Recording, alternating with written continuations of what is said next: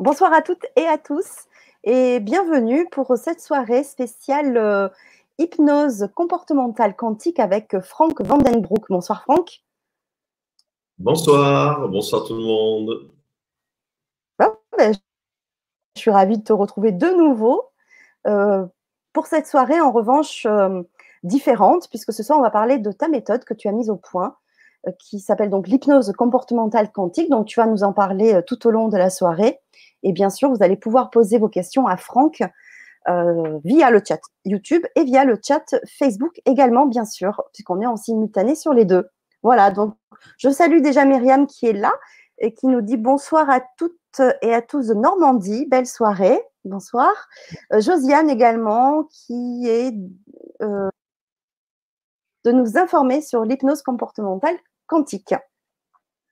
Voilà, donc ben, écoute Franck, on, va y aller. De toute façon, aussi, je voulais préciser avant que tu commences que euh, donc ce soir, tu vas nous parler de l'hypnose, euh, de ta méthode, et dont tu vas faire donc le, un stage euh, en juillet. Enfin, ça commence en juillet. On, on, en parlera tout à l'heure, mais ça sera donc dans le sud.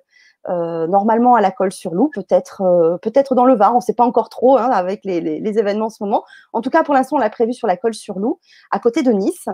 Euh, et, voilà, donc c'est une formation que tu euh, vas euh, faire, que tu vas animer sur trois fois trois jours. Donc un week-end chaque mois à partir du mois de juillet, mais on en reparlera dans la soirée. Voilà, donc je salue aussi Sylvain qui nous a rejoint, Nathalie, Sylvie, Pascaline, voilà, Josiane, c'est super. Fatima également de Belgique. Bon, ben c'est super.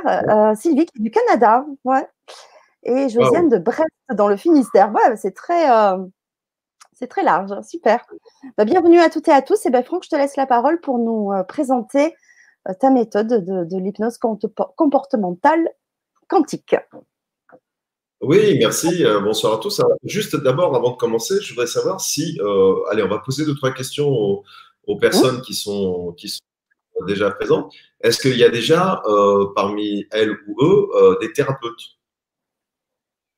Bonne question, s'ils peuvent mettre le chat. Voilà, qui sont déjà dans la thérapie. Énergétique, peu importe quelle forme de thérapie, hein, pas forcément l'hypnose. Hein. Euh, voilà. Très large, dans tous les domaines euh, possibles et inimaginables. Exactement. Ok. Après, s'il y en a qui, sont déjà hypnotiseuses ou hypnotiseurs, ben, le mettre aussi. Super. Elles peuvent le mettre aussi. Voilà.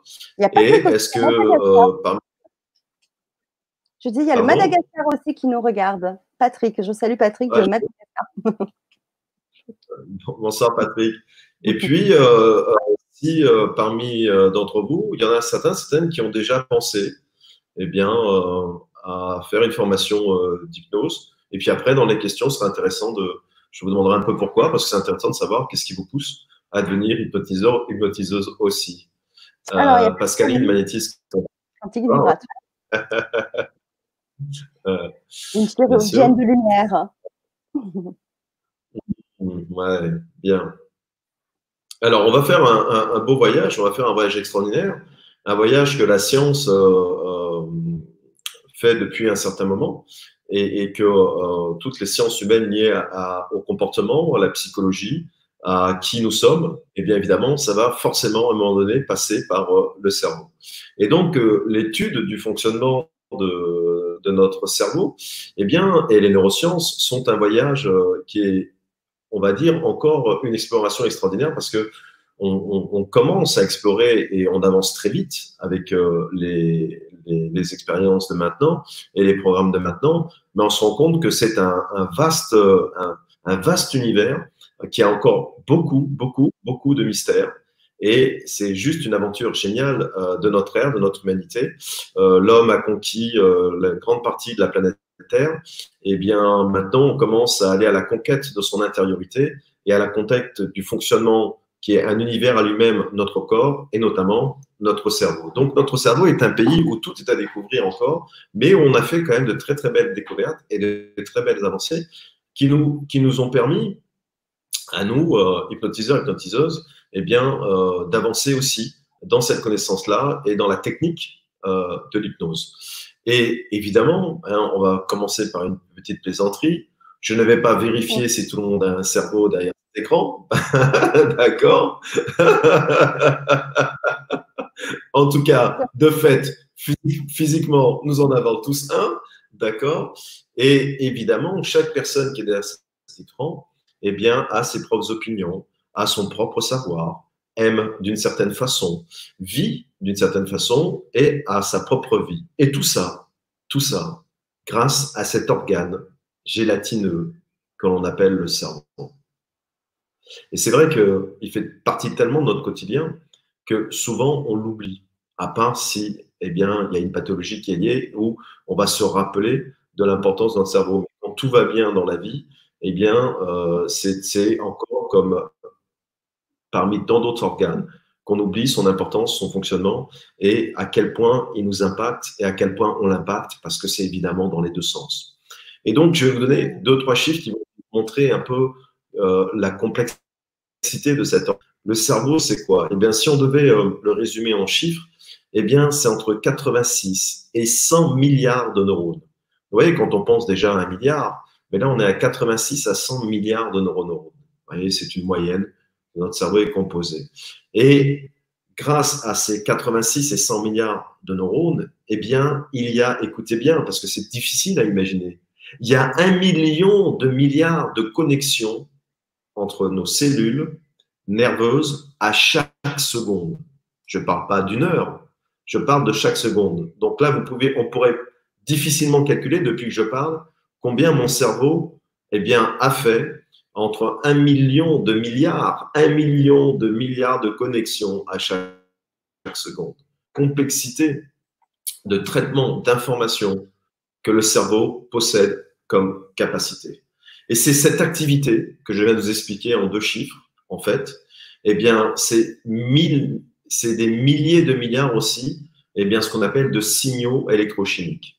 C'est-à-dire ce que vous voyez un peu dans les films ou dans les revues médicales ou dans les, reportages médicaux, eh bien, c'est clair qu'on voit entre les neurones, qui est l'information qui passe, eh bien, c'est ce qui se passe à chaque seconde, 1000 milliards, n'est-ce pas, de signaux électrochimiques qui passent dans notre cerveau à chaque fois, à chaque seconde.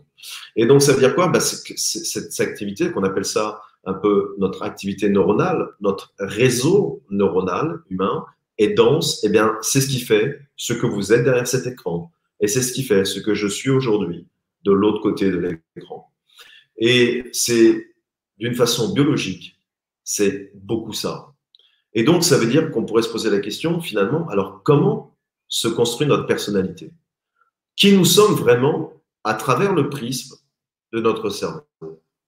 Je peux me connaître à travers mon état physique, je peux me connaître à travers mon état énergétique, et je peux me connaître avec, à travers mon état spirituel, mais tout ça passe par le cerveau, de toute façon. Et donc, ça veut dire quoi? Ça veut dire que plonger au cœur du fonctionnement du cerveau, eh bien, c'est de comprendre comment, finalement, notre vie extérieure façonne cet organe et nous verrons aussi finalement un peu comment notre cerveau influence notre vie. Comment cet échange d'informations entre l'expérimentation extérieure et ce que je deviens à l'intérieur façonne à la fois mon dedans et mon dehors.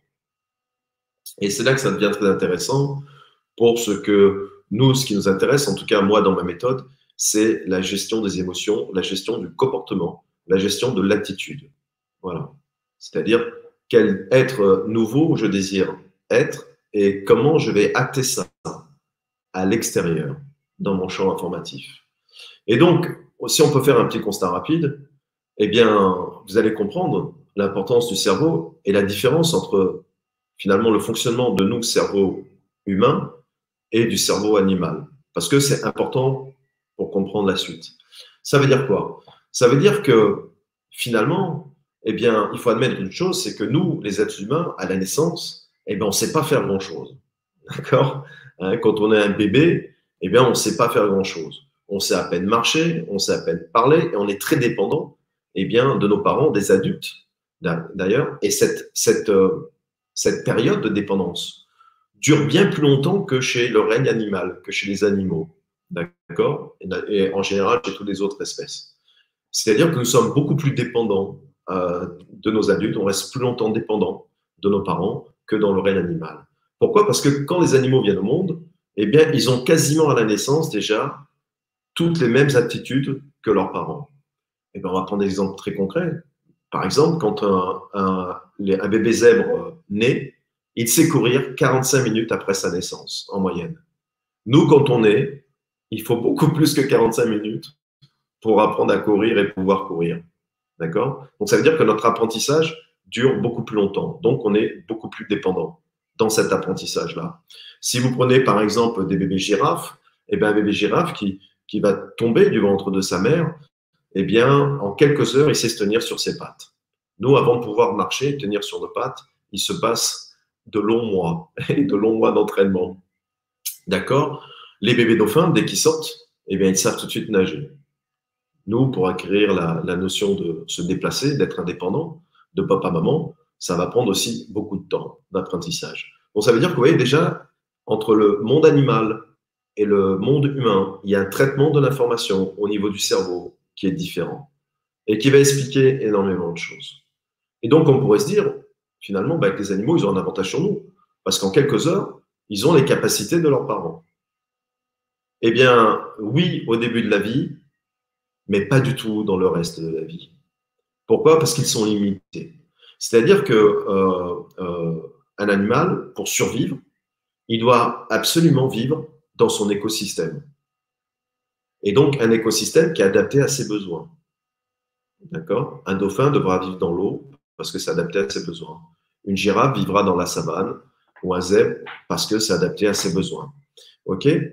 Tandis que nous, par exemple, quand on est, ben voilà, si on est un petit, garçon, une petite fille qui a deux ans, eh bien, euh, on ne sera pas indépendant avant plusieurs années. Par contre, quand on se deviendra indépendant, on pourra vivre dans n'importe quelle partie du monde. On pourra autant vivre, eh bien, dans le Sahara que vivre en Alaska et que même vivre sur la Lune. Ce qu'un bébé girafe ou une girafe ne peut pas faire. Si vous mettez une girafe en Alaska, elle meurt.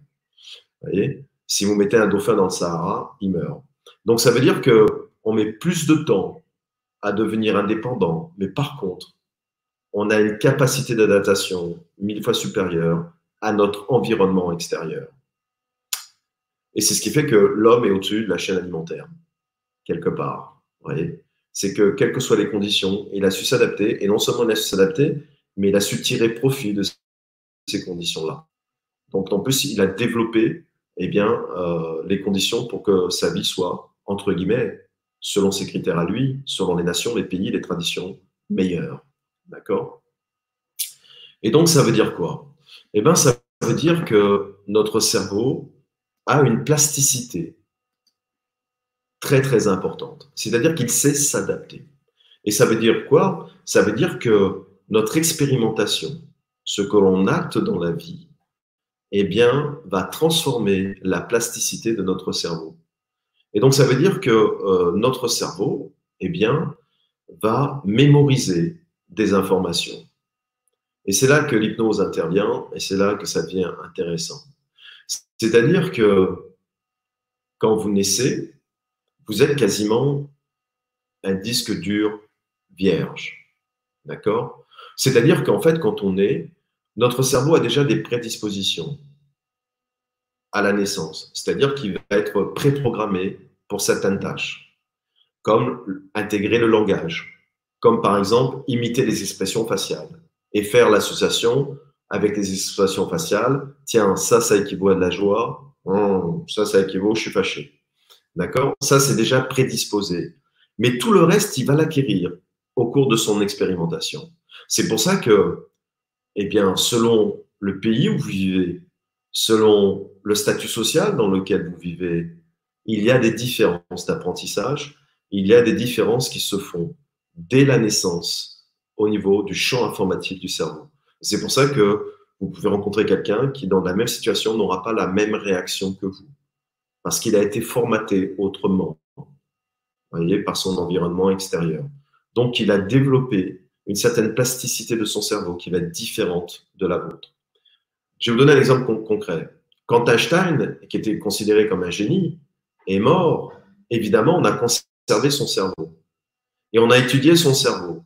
Parce qu'on voulait peut-être découvrir ce qui faisait la particularité de l'intelligence d'Einstein, qui est considéré comme un des génies de notre, Terre.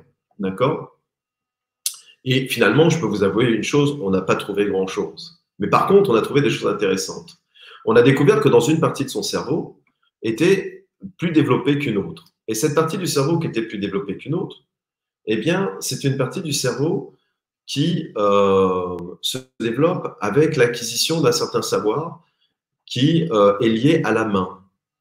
D'accord? Donc, les gens qui utilisent euh, la main gauche, eh bien, tel pouce, tel doigt gauche, on s'est rendu compte qu'il y a une partie du cerveau qui a une très très grande activité à ce moment-là. Et on s'est rendu compte que cette partie du cerveau d'Einstein était beaucoup plus développée que les autres parties et que l'ensemble de la moyenne des êtres humains. Et on s'est demandé pourquoi. Et la réponse était très simple. Einstein adorait jouer du violon. Et donc, il se servait de ses mains pour jouer du violon. Et évidemment, de sa façon de jouer, eh bien, il utilisait plus particulièrement alors, je ne sais plus si c'était sa main gauche ou sa main droite, peu importe, mais vous voyez le symbolisme. Donc, ça veut dire que dans l'apprentissage du violon, eh bien, la plasticité du cerveau a permis, comme un muscle, cette partie-là du cerveau, eh bien, c'est plus développée qu'une autre. Et ça veut dire quoi? Eh bien, ça veut dire que selon ce que vous selon les actes que vous allez faire dans votre vie, eh bien, vous allez plus ou moins développer des parties de votre cerveau. Et c'est là que ça devient intéressant dans le comportement, dans l'attitude de vos émotions. Et pourquoi? Parce que, euh, vous savez, hein, vous l'avez peut-être lu sous différentes formes, eh bien que, en général, euh, on dit de 0 à 3 ans et parfois de 0 à 8 ans, eh bien, euh, notre cerveau n'est pas encore complètement formaté. C'est un terrain vierge sur lequel on peut imprimer énormément de choses. D'accord? Vous connaissez la célèbre phrase qui, dit Tout se joue entre 0 et 8 ans. C'est vrai, mais à la fois pas. Et je vais vous expliquer pourquoi. C'est vrai pourquoi? Parce que c'est une période de la vie où, comme ce disque dur qui est notre cerveau, eh bien, il va emmagasiner beaucoup de choses. Et ces choses qu'il va emmagasiner, eh bien, après, il va prendre ça pour des vérités. Et c'est là que ça devient intéressant. C'est-à-dire que euh, entre 0 et 8 ans, à partir de 8 ans, vous rentrez dans l'ère du tu dois, c'est-à-dire l'ère du formatage. Il n'y a plus le choix. Papa, maman, on va vous dire plus ou moins intensément, c'est comme ça. Mais pourquoi je dois faire ça? C'est comme ça. Tu dois. Si tu veux réussir, si tu veux être accepté dans la société, si tu veux être considéré comme une bonne personne, si tu veux t'intégrer, tu dois, tu dois, tu dois, tu dois, tu dois. Et donc, c'est des programmes informatifs qu'on met dans votre cerveau. Et qu'est-ce qui va se passer? Vous, le petit garçon ou la petite fille, eh bien, comme vous partez d'un terrain neutre, il y a des choses qui vont vous heurter. Il y a des choses émotionnellement qui vont vous blesser. Et donc, votre ego va commencer à construire un personnage de protection par rapport à vos blessures. C'est-à-dire, dans le tu dois, eh bien, vous allez vous éteindre quelque part. Vous n'allez pas osez vous affirmer parce que vous aimez papa-maman et vous voulez être aimé de papa-maman. Donc, parfois, pour un grand nombre d'entre nous, euh, plus ou moins intensément, nous n'allons pas développer l'affirmation de soi. Nous allons rentrer dans le moule. Voilà, exactement, dans le formatage. Et donc, pour rentrer dans le moule, on va créer un personnage au niveau de notre pensée, de notre ego, qui n'est pas nous réellement, mais qui est celui qui va nous permettre d'être acceptés dans notre clan, dans notre tribu, dans notre société. Donc tout ça a été dit de façon diverse euh, mille fois et je pense que tout le monde derrière cet écran comprend ça. Mais ce qui se passe, c'est quoi? C'est que notre cerveau est une machine qui est parfaite, mais qui est un peu fainéante. C'est-à-dire que notre cerveau, et je vais toujours faire le parallèle avec un disque dur d'ordinateur, ou même Google, un moteur de recherche. C'est-à-dire que quand vous savez comment fonctionne Google, Google fonctionne avec des récurrences. C'est-à-dire que les sites qui sont les plus visités, les, mots qui sont les plus utilisés, vont être les premiers dans le moteur de recherche de Google. Et quand vous allez taper ces mots-là, eh Google va aller tout de suite vers ces mots-là et va vous les donner en premier. Eh bien votre cerveau, il fonctionne un peu comme ça. Et je vais vous donner un exemple très concret. Si vous prenez deux frères jumeaux ou deux sœurs jumelles, même code génétique, même famille, même milieu social, même papa, même maman. Mais vous leur donnez des informations différentes. C'est-à-dire que, par exemple, vous dites à ce petit garçon, cette petite fille, vous lui montrez un tronc d'arbre et vous lui dites, ça, c'est rose. Cette couleur-là, c'est rose. Et puis, à sa sœur jumelle ou à son frère jumeau, vous lui montrez le même tronc d'arbre et vous lui dites, ça, c'est marron. Et puis, pendant un an, deux ans, trois ans, vous allez envoyer cette information-là, toujours la même. Vous allez montrer des livres avec des troncs d'arbres roses et à l'autre, des troncs d'arbres marrons. Eh bien, croyez-le ou non, le rose sera aussi vrai pour l'enfant qui a mémorisé cette information-là comme une vérité que le marron sera aussi vrai pour l'autre enfant. Et ces deux enfants-là pourront se battre, pourront se donner des coups de poing, pourront même aller jusqu'à se blesser pour défendre leur vérité qui a été mis comme un code informatif dans leur cerveau. Et ça veut dire quoi? Ça veut dire deux choses. Évidemment, toute vérité est subjective, et ça veut dire que le cerveau va au plus facile. Si le cerveau a entendu pendant un an, deux ans, le tronc d'arbre est rose, pour lui, tous les troncs d'arbre sont roses. Parce que cette information qui a été récurrente pendant des années devient une vérité. Et c'est pour ça que le personnage que vous avez créé devient votre vérité dans votre conscient, quelque part. Et c'est pour ça que finalement, eh bien, vos critères à vous, qui sont comment je dois aimer, comment je dois être aimé, comment je dois manger, comment je dois me tenir, comment je dois parler, votre attitude, votre comportement n'a été nourri que d'une information, une seule, un prisme, une vérité. Et c'est votre vérité. Mais c'est votre vérité illusoire. C'est la vérité qui a été enquistée par quelqu'un d'autre, encodée par quelqu'un d'autre, encodée par des circonstances, encodée par un clan, par des croyances, par des traditions. Et c'est devenu votre vérité. Et c'est pour ça qu'après, quand l'âme, la petite fille ou le petit garçon intérieur va à un moment donné se révolter, eh bien vous appelez ça l'adolescence, vous appelez ça la crise de la quarantaine, vous appelez ça la crise de la cinquantaine. C'est parce qu'à un moment donné, il y a une révolte. Il y a une révolte qui est faite par euh, votre conscience supérieure qui dit non, ce n'est pas ta vérité. C'est un code, c'est un encodage qu'on a mis en toi. Et comme vous aspirez à devenir réellement vous dans votre vie, eh bien, à un moment donné, il y a un schisme, il y a un combat à l'intérieur entre l'illusion de soi fabriquée, avec cette facilité du cerveau à dire ça c'est ma vérité, et votre vérité profonde à vous, qui a envie de reprendre sa place. Et donc, si vous voulez, c'est là que peut intervenir l'hypnose, euh, et euh, je vais vous expliquer un peu. Alors, l'hypnose, évidemment, existe depuis très longtemps. L'état hypnotique, et c'est un état naturel, on y reviendra si vous avez des questions par rapport à ça, et euh, de Freud à Erickson et, tous les autres, on, fait une découverte extraordinaire. C'était euh, comment atteindre l'inconscient sans que le conscient, l'ego, puisse mettre sa patte et remettre en conscience ce qui a été vécu inconsciemment, derrière le rideau, derrière le personnage. Évidemment, évidemment, euh, tous ces grands personnages qui nous permettent maintenant de faire cela, eh bien, l'ont fait avec les connaissances de leur époque. Depuis, cela a beaucoup évolué avec les neurosciences et nous, avons de nouvelles connaissances sur le fonctionnement du cerveau. Donc, ce qui est intéressant, c'est comme toute connaissance, c'est de la mettre à jour et d'essayer d'aller un peu plus loin dans ce qui est déjà fait en hypnose. Et donc, ça a été un peu ma quête. Et, évidemment, je me suis intéressé beaucoup aux neurosciences et au fonctionnement du cerveau.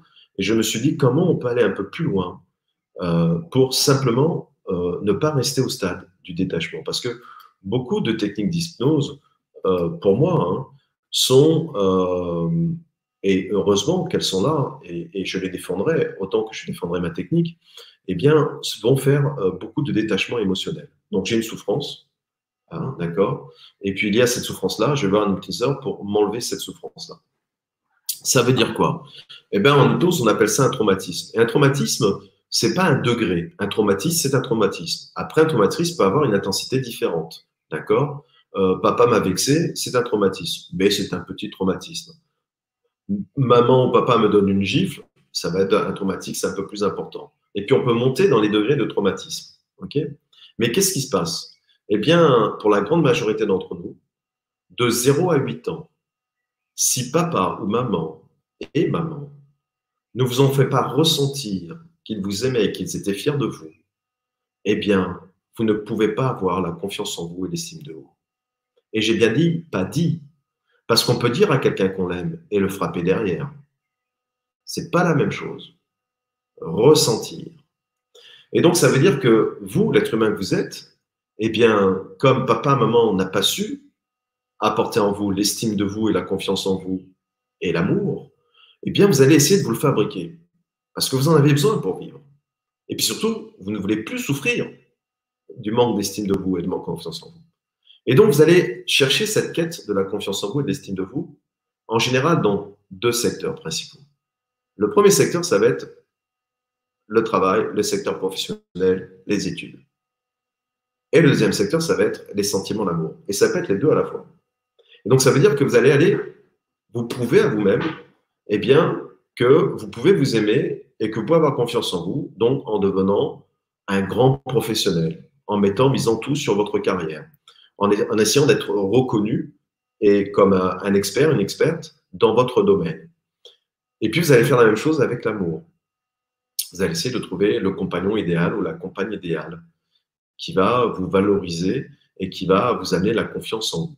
Le problème qui se passe, eh bien, c'est que ces deux piliers extérieurs qui ne dépendent pas de vous, c'est-à-dire que vous avez fabriqué une pseudo-confiance en vous sur le travail, la profession ou l'autre.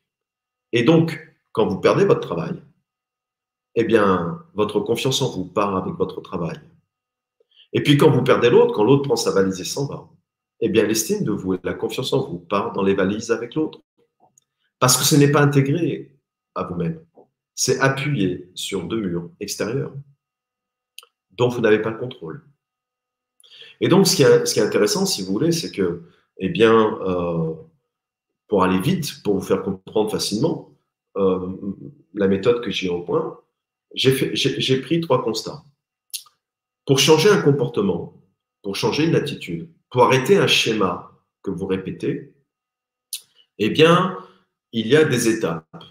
Et ces étapes vont être au nombre de quatre. Il y a quatre marches.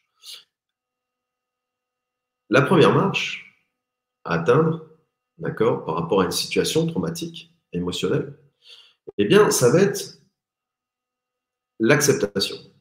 Et l'acceptation, ça veut dire quoi? Ben, Je vais vous prendre un exemple concret. Accepter, ça veut dire accepter la personne telle qu'elle est et non pas comme on aimerait qu'elle soit. Ça veut dire ça, accepter. Et donc, ça veut dire que, je vous donne un exemple, je rencontre la belle Isabelle. Isabelle est très jolie, je suis fou amoureux d'elle, elle est magnifique. Mais Isabelle aime bien me rendre jeune. Isabelle aime bien me titiller dans mes sentiments et elle sait très bien faire pour me rendre jaloux. Donc Isabelle euh, réveille, accentue en moi la notion de jalousie, au point de vraiment m'énerver et qu'on se dispute et euh, qu'on a des disputes. Et donc, à un moment donné, eh bien, si je ne veux plus vivre ce traumatisme de la jalousie, il va falloir que j'accepte. Et donc, il va falloir quoi? Que j'accepte qu'Isabelle est comme ça. Et que j'arrête de vouloir qu'elle change et qu'elle ne me rende plus jaloux. Et donc, je vais accepter Isabelle comme elle est, telle qu'elle est, avec ce que j'estime être ses beaux et jolis côtés, et avec ce que j'estime être ses mauvais côtés. Je prends Isabelle dans sa globalité. Ou, si jamais Isabelle euh, pour moi, c'est la jalousie, c'est un comportement que je ne peux pas vivre, à ce moment-là, je prendrai une autre décision. Mais j'accepte en tout cas Isabelle telle qu'elle est. Ça, c'est la première marche. Et donc, ça, cette marche-là, de l'acceptation, vous arrivez facilement à l'atteindre avec l'hypnose, avec d'autres méthodes de détachement, euh, comme le FT et, tout le reste, des choses comme ça. Mais vous n'êtes pas encore guéri de la jalousie, parce que vous n'êtes qu'à la première marche. Après, eh bien, il y a la deuxième marche. Et la deuxième marche, c'est l'indifférence. C'est-à-dire qu'une fois que j'ai accepté la belle Isabelle dans son comportement, à chaque fois qu'Isabelle voudra me rendre jaloux, parce qu'elle ne change pas, elle va garder ce comportement-là, eh bien, je suis indifférent. C'est-à-dire que je vais faire comprendre à Isabelle, je t'ai accepté tel que tu es. Tu peux maintenant faire tout le cinéma que tu veux pour me rendre jaloux, ça ne marche plus. Je suis indifférent à ton comportement. Mais ça ne veut pas dire que, je n'aime pas, je n'aime plus Isabelle. C'est pas la même chose. Je suis indifférent à la méthodologie d'Isabelle de me faire déclencher la jalousie. Mais j'aime Isabelle de toute façon. Et là, vous me dites, Franck, ah ben génial, si, si, on est indifférent, le problème est résolu. Et donc, si vous voulez, certaines formes d'hypnose, certaines, pas toutes, vont vous apporter à cette deuxième marche, la différence. Après, c'est compliqué. Pourquoi? Parce que beaucoup de gens, beaucoup de gens pensent avoir résolu leur problème émotionnel uniquement parce qu'ils ont estimé qu'ils ont atteint le stade de l'acceptation et beaucoup de gens, et beaucoup de gens croient qu'ils ont atteint le stade de l'indifférence, mais je peux vous dire que sur 10 euh, cas, il y en a réellement que 3 sur 10 qui ont vraiment, quand je les sonde dans, dans, dans mon hypnose, qui ont vraiment atteint ce stade de l'indifférence. Parce que c'est souvent le conscient qui dit non, non, mais ça va, c'est bon, mais euh, il suffit que la personne soit un peu fatiguée, il suffit qu'elle soit pas très en forme, il suffit qu'elle euh, soit un peu énervée, et bon, Isabelle va quand même me redéclencher même si j'ai accepté celle qu'elle est. Voilà. Parce que je suis moins fort, je suis moins en confiance, je suis moins en valeur. Donc ça veut dire que je n'ai pas encore vraiment mis au fond de moi viscéralement l'indifférence. D'accord? Et une fois qu'on atteint ces deux marches-là, il y a la troisième. Et la troisième, eh bien, elle est rarement atteinte par les personnes, ou elle demande beaucoup, beaucoup de temps. Et je vais vous expliquer après pourquoi. Si les personnes le font elles-mêmes Eh bien, c'est le détachement, la troisième marche. Et le détachement, ça veut dire quoi? Eh bien, ça veut dire que ce qui vous est sûrement arrivé dans votre vie, quand vous avez fait du travail en conscience, d'ailleurs, je vais vous dire, vous ne pouvez pas résoudre un problème inconscient en faisant un travail en conscience. Oui, vous pouvez. Si vous êtes discipliné pendant 25 ans, 30 ans de votre vie tous les jours, ce que personne ne fait réellement dans sa vie réelle. D'accord? Ça, c'est la première chose. Et puis, deuxièmement, évidemment, l'inconscient dirige le conscient. Donc, vouloir essayer de résoudre en conscience un problème inconscient, vous voyez bien que vous commencez à nager à l'envers, en sens contraire du courant. Mais arrivons à ce fameux détachement. C'est-à-dire qu'à un moment donné, si dans votre vie, vous avez fait beaucoup de travail en conscience, qui sont importants et nécessaires et continués, pour plein d'autres raisons, indispensables, vous n'avez pas perdu votre temps, au contraire. Eh bien, qu'est-ce qui se passe? Eh bien, ça veut dire quoi? Ben, Ça veut dire que euh, si vous avez dit, OK, j'ai compris pourquoi euh, euh, je suis comme ça, j'ai compris mon histoire, je sais le comment du pourquoi, j'ai eu toutes les informations, maintenant, j'ai mis, je me méfie, il n'y a pas de souci, je ne me ferai pas avoir. Et puis un jour, bam, imaginez que je quitte Isabelle. Finalement, eh bien, même si j'ai accepté Isabelle telle qu'elle est, même si j'étais indifférent à son comportement, finalement, j'ai décidé dans mon libre arbitre de ne pas vivre dans cette énergie de quelqu'un qui essaie de me déclencher systématiquement ma jalousie.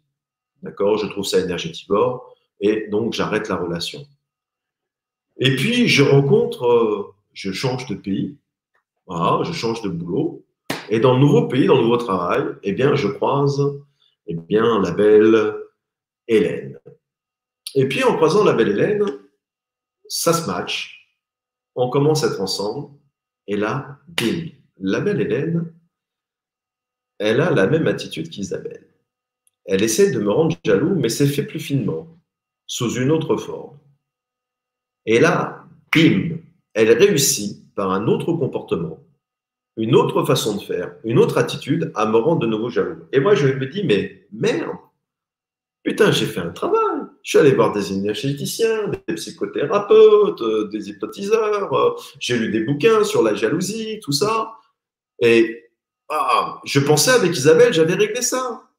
Puisque j'avais réussi à l'accepter et être indifférent. Et elle, la Hélène, elle arrive, boum, elle me fait replonger dans le truc. Merde, qu'est-ce qui se passe? Ben, Il se passe une simple chose. Je n'ai pas accédé à la marche de, du détachement.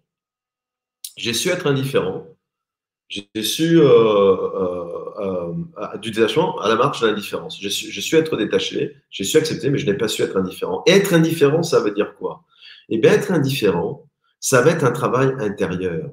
C'est-à-dire que ça, ça, ne tient plus compte des différentes personnes que je vais rencontrer dans ma vie. Qu'est-ce qui fait en moi que je suis sensible à la jalousie? Pourquoi? Quelle faille émotionnelle en moi fait que je n'arrive pas eh bien, être indifférent à la jalousie Si elle se présente sous une autre forme, dans un autre lieu, avec une autre personne, je tombe dans le panneau. Et donc là, si vous voulez, quand vous arrivez à cette marche-là, c'est là que ça devient intéressant, eh bien, ce travail d'inconscient. Ce travail de, comprendre pourquoi je réagis encore à la jalousie. Pourquoi je n'arrive pas à être indifférent à la jalousie. Et ça, c'est une marche. Je vais vous expliquer comment l'atteindre. D'accord? Et donc, après cette troisième marche-là, vous pouvez accéder enfin au Graal, au pardon. Et c'est seulement quand vous accédez au pardon, eh bien, que vous pouvez changer de comportement et d'attitude. Et donc, ça veut dire quoi? Ça veut dire que je passe la première marche de l'acceptation. J'accepte la personne telle qu'elle est et non pas comme j'aimerais qu'elle soit. D'accord? J'accède à la deuxième marche qui est le détachement. C'est-à-dire que la personne peut me faire le même comportement sous la même forme. Je suis détaché, ça ne me touche plus, ça ne marche plus. Et puis après, je vais un travail profond intérieurement en me disant, OK, cette personne-là a été un professeur pour moi. Elle m'a montré que j'étais quand même très sensible à la jalousie, donc j'ai une faille intérieure en moi. La jalousie, elle vient d'où? Qu'est-ce que c'est? Comment puis-je la réparer? Donc pour accéder au stade de l'indifférence totale et absolue, quel que soit le temps, quel que soit le lieu, quelle que soit la personne, ça ne fonctionnera plus, quelle que soit la forme. Parce que j'ai réglé ça en moi et non pas vis-à-vis de quelqu'un, et non pas d'un traumatisme extérieur. J'ai résolu mon traumatisme intérieur. Et comme j'ai pu résoudre mon traumatisme intérieur, je peux me pardonner à moi pour me libérer. Et quand je me libère, je change de comportement. Et donc, si vous voulez, j'ai mis au point cette méthode-là pour vous faire rapidement, et que ça ne mette pas des années, accéder à ces quatre marches. Là où les autres vont s'arrêter à la première et à la deuxième marche. Et ça veut dire quoi? Ça veut dire que pour changer de comportement, il faut non seulement accéder à ces quatre marches-là, mais il faut changer sa vérité à l'intérieur de soi. Donc il faut changer le formatage de votre cerveau, qui lui est fainéant et va aller à la vérité qui est la plus redondante. Donc ça veut dire que vous avez été nourri d'une certaine information pendant des années. Eh bien, il ne suffit pas d'enlever la charge émotionnelle à cette information-là, ce que fait toutes les techniques de détachement. Mais il faut reconstruire une nouvelle information, euh, une nouvelle récurrence pour que le cerveau, ça devienne sa nouvelle vérité. Et donc, ça veut dire qu'il va falloir nourrir pendant un certain temps un nouveau programme informatif pour que le cerveau comprenne eh bien, que l'ancienne vérité n'existe plus et que c'est cette nouvelle vérité-là qui est plus en accord avec la personne que vous désirez être. Et donc, ça veut dire quoi? Eh bien, ça veut dire simplement que là, on va jouer sur la plasticité du cerveau. D'accord? Comme Google. On va dire à Google, tiens, là, il y a un nouveau nom de domaine.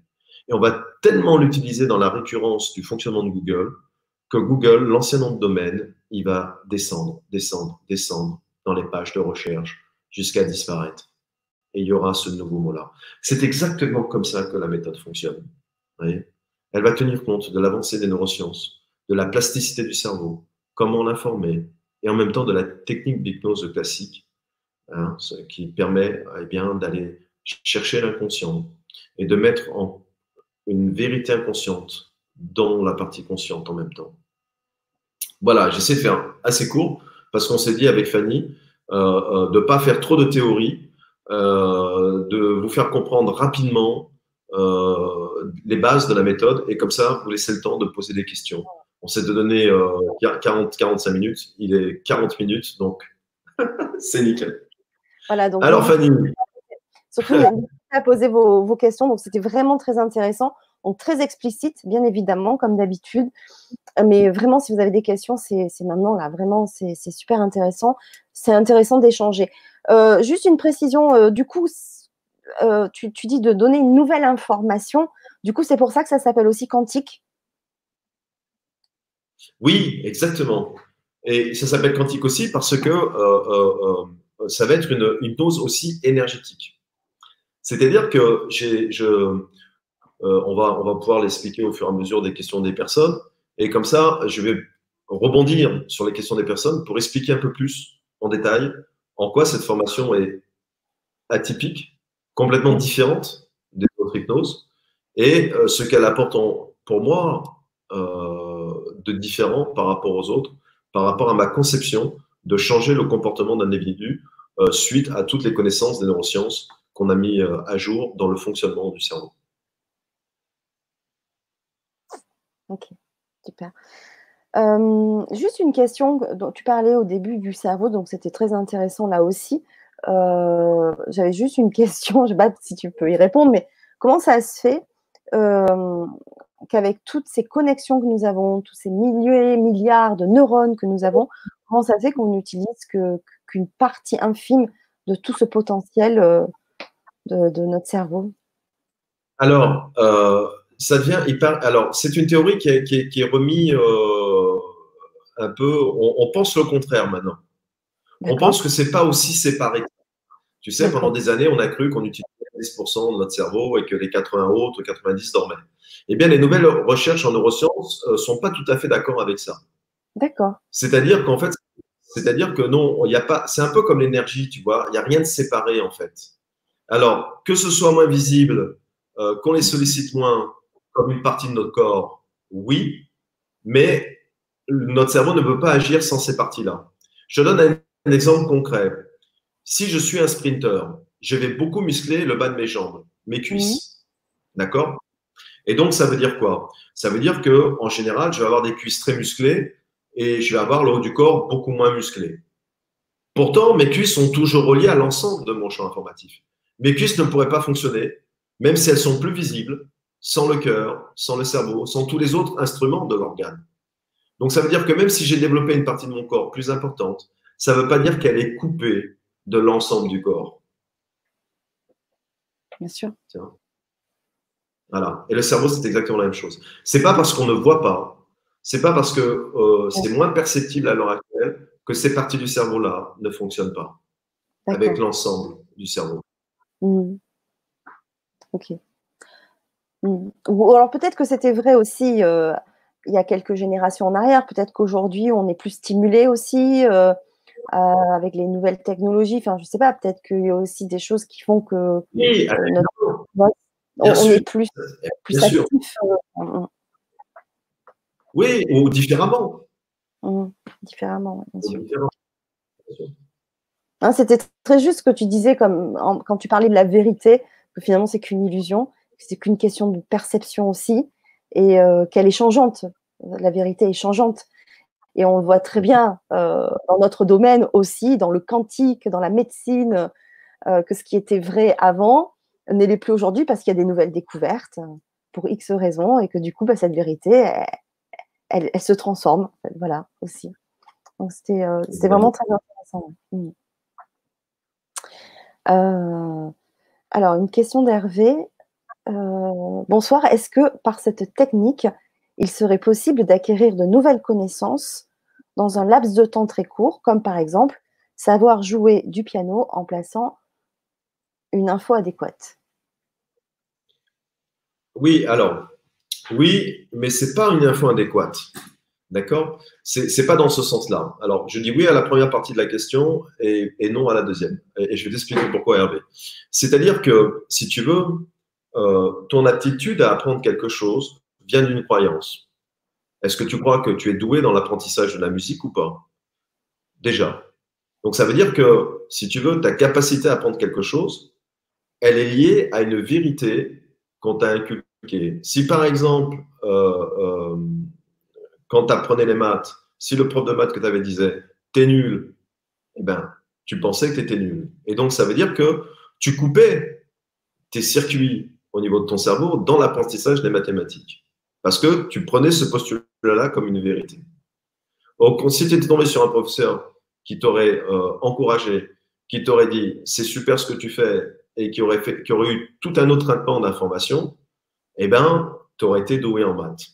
Donc, si tu veux, euh, c'est là où, oui, je te dis, tu pourras apprendre plus facilement et plus vite le piano, c'est que dans l'hypnose comportementale, eh bien, on va enlever les fausses croyances mm.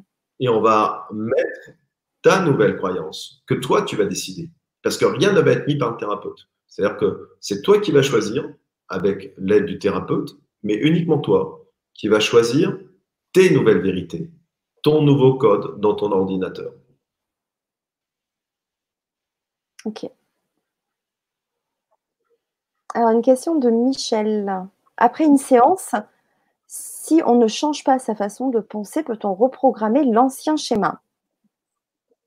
Alors, paquet, Michel, c'est une question super intéressante. C'est pour ça que dans ma méthode à moi, eh bien, euh, euh, tu as des protocoles à faire après euh, les séances qui te permettent justement de nourrir ton nouveau champ informatif et de faire en sorte que tu ne tombes pas dans l'ancien schéma.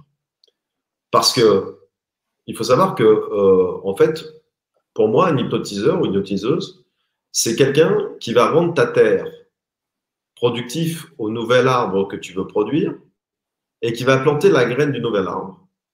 Mais après, eh bien, il est absolument indispensable que la personne va nourrir son champ. Parce que vous comprenez bien que je vous ai dit que le cerveau était quelque chose de très fainéant. Ça veut dire quoi? Ça veut dire que le cerveau, il est à la fois très fainéant, mais il est à la fois très malléable. On a parlé tout à l'heure de la plasticité du cerveau. Donc ça veut dire quoi? Ben, C'est comme quand tu es sur Google. Si sur Google, tu n'agrémentes pas ton site et tu ne le fais pas vivre, eh ben, ton site, il meurt pour Google. Il n'existe plus. Et donc ça veut dire que tout ce que tu vas faire avec l'hypnotiseur, l'hypnotiseuse, si toi après tu ne le nourris pas, eh ben, l'arbre ne va pas pousser. Et c'est important pourquoi? Parce que c'est remettre la responsabilité aux gens de leur propre thérapie, ça c'est la première chose.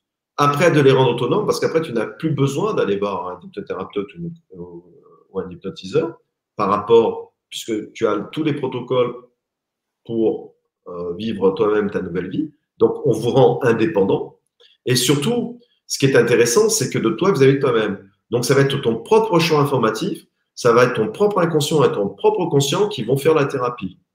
Donc, ça va être mille fois plus performant que c'est quelqu'un de l'extérieur qui essaie de te mettre l'information. Et donc, évidemment, écoutez, il, y a une chose qu'il faut vraiment, euh, je pense, dans, les thérapies, dire aux gens et les répéter sans cesse. Quand vous allez voir euh, un hypnothérapeute ou quand vous allez voir euh, un, magnétiseur, moi je le vis tous les jours puisque je fais les deux. Quand je soigne quelqu'un, la première question qu'elle pose quand le soin est fini, ça va durer combien de temps? Ça va durer combien de temps?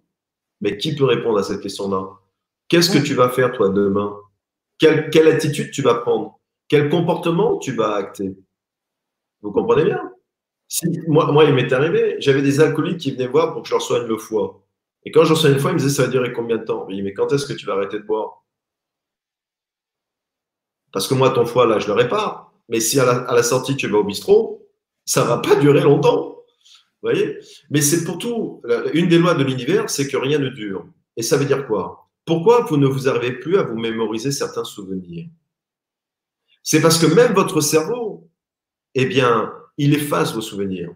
On a fait des, des expériences incroyables sur des gens qui ont vécu des traumatismes importants, donc marquants genre attentat le 11 septembre. Le 11 septembre, ça fait combien d'années? Je ne sais plus exactement. Hein enfin, ça fait plusieurs années. Écoutez bien. Hein 19 ans? 19 ans. Écoutez bien ce qu'on a fait comme, expérience aux États-Unis, ce qu'ont fait des psychiatres et, euh, des hypnotiseurs. Ils, ont ré, ils sont réallés voir 19 ans après des personnes qui étaient dans les tours, qui ont vécu le traumatisme de l'intérieur, qui sont sortis in extremis une minute après, les tours tombaient. Ces gens-là avaient témoigné il y a 19 ans. Et tous les témoignages ont été écrits et enregistrés. Ils ont repris ces personnes-là, sans les hypnotiser d'abord, et leur ont dit, de quoi vous souvenez-vous de cette journée-là? Eh bien, il y a des personnes qui se sont trompées d'étage, qui ont dit qu'ils étaient dans un bureau, qu'ils étaient dans un autre, qui se sont trompés, de, qui se rappelaient même plus les gens qu'ils avaient croisés. Et ça, ça veut dire quoi? Eh bien, ça veut dire que dans les neurosciences, ça veut dire que même un événement traumatisant, si la personne décide de l'oublier, donc de ne plus se rappeler ce champ informatif, le cerveau va perdre de la mémoire jusqu'à se tromper dans la façon de le raconter des années après. Et ça veut dire que si vous pensez que votre mémoire est infaillible, eh bien non, elle n'est pas infaillible pour une simple raison, c'est que si vous ne, nourrissez pas ce champ-là, eh bien votre cerveau va l'effacer petit à petit. Et c'est pour ça que si vous arrêtez de faire un geste sportif, ou si vous arrêtez de jouer du piano, ou si vous arrêtez de peindre, ou si vous arrêtez de courir, eh bien, vous n'allez pas oublier la technique de la peinture. Vous n'allez pas oublier la technique de courir. Mais par contre, vous ne vous perdrez pas de la même façon et vous courrez plus aussi vite que des années précédentes parce que vous n'avez pas entretenu l'information de la course dans votre cerveau. Et donc, ça veut dire quoi? Ça veut dire que si vous désirez changer de comportement, ça doit, et il ne faut pas se leurrer, moi je ne vends pas de la perle à papette, je ne vais pas faire le boulot à votre place, eh bien, il faut nourrir ce champ informatif parce que c'est comme ça que votre cerveau fonctionne. Par contre, ce que moi je sais faire, c'est vous donner les protocoles et la technique la plus simple et la plus efficace possible pour que vous puissiez la nourrir en toute facilité. Bien sûr. il y a Pascaline qui demande si euh, ça fonctionne aussi pour les addictions. Oui, alors, une chose euh, que je vais bien préciser. Euh, j'ai déjà des, des hypnotiseurs, des hypnotiseuses qui, qui, qui m'ont contacté pour, pour, pour, faire ma, ma, formation et ma technique. Euh, moi, quand j'étais formé à l'hypnose, j'étais formé pour tout, pour l'arrêt tabac, l'arrêt de l'alcool, maigrir. C'est pas ce qui m'intéressait. D'accord? Donc, c'est pas ce que je vais vous enseigner, moi. Moi, si vous venez, et c'est pour ça que les gens qui vont s'inscrire à ma séance pourront me passer un coup de fil. Je vais pas vous apprendre l'arrêt tabac. Je vais pas vous apprendre l'arrêt alcool. Je vais pas vous apprendre tous ces protocoles, tous ces pare-feux pour ne plus fumer, ne plus boire. Parce que pour moi, ce qui est important, c'est d'abord d'aller toucher l'émotion première qui a fait que ça est devenu des addictions.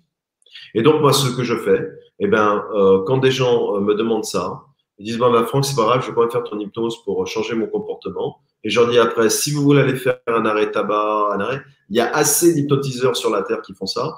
Et vous aurez mille fois plus de chances que ça fonctionne parce qu'on aura résolu la cause et non pas la conséquence. Donc, quand vous allez vouloir résoudre la conséquence, eh bien, ça fonctionnera. C'est-à-dire, quand on vous fait, si vous n'allez pas la cause primaire qui vous a poussé à faire cette addiction-là, et que vous allez euh, voir euh, un hypnothérapeute ou une hypnotiseuse qui va vous faire le stop tabac, le stop alcool, qu'est-ce qui se passe?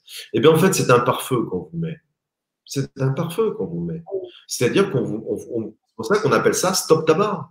On vous met un stop. Et donc, on va encoder à votre cerveau, eh bien, que là, il y a un stop. Donc, il ne peut plus fumer. Donc, vous ne pouvez plus boire. Et qu'est-ce qui se passe? Eh bien, pour une grande majorité des personnes, elles replongent. Ça peut prendre six mois, un an, deux ans, trois ans, quatre ans. Elles vont se remettre à boire, elles vont se remettre à fumer. Pourquoi? Parce qu'on n'a pas résolu l'émotion première qui a déclenché ça. Et donc, comme tout pare-feu, comme tout airbag, eh bien, l'inconscient n'y a pas cru, quelque part. Et donc, il va aller ronger ce pare-feu petit à petit. Et selon le pouvoir de résilience des personnes, eh bien, ça va prendre plus ou moins de temps. Mais un jour, boum, les gens vont dire Oh, j'ai fait euh, l'arrêt tabac, un an et demi après, j'ai recommencé à fumer. Pourquoi? Parce qu'un an et demi après, qu'est-ce qui s'est passé? Eh bien, chassé naturel, il revient en galop. Qu'est-ce qu'a fait cette personne-là pendant un an et demi pour changer son choix informatif? Rien. Elle a été contente, elle a payé son stop tabac, elle est sortie du truc, elle a dit Oh putain, génial, ça a marché, je fume plus. Mais elle n'a pas changé son comportement, elle n'a pas changé ses émotions. Et un jour, un an et demi après, il y a un événement qui vient, bam Douleur émotionnelle, traumatisme, je me remets à fumer. Et là, se dit Putain, merde, mais mon stop tabac, il n'a pas fonctionné là. Ben non, il n'a pas fonctionné. Le traumatisme, d'abord, il a été mangé petit à petit. Et le traumatisme, tu as fini de détruire ton mur, ton stop tabac. Et donc, tu reprends ton addiction. Parce que cette personne-là, elle n'a même pas fait l'effort d'aller euh, dans les quatre marches. Elle n'a pas fait l'effort de l'acceptation, elle n'a pas fait l'effort du détachement, elle n'a pas fait l'effort de l'indifférence, et puis elle n'a pas fait l'effort du pardon, et puis elle n'a pas fait l'effort de, de, nourrir son nouveau champ informatif. Elle, elle a voulu la baguette magique. Je fais rien, tu m'enlèves le truc, je reprends ma vie comme avant. Et voilà, et ça revient.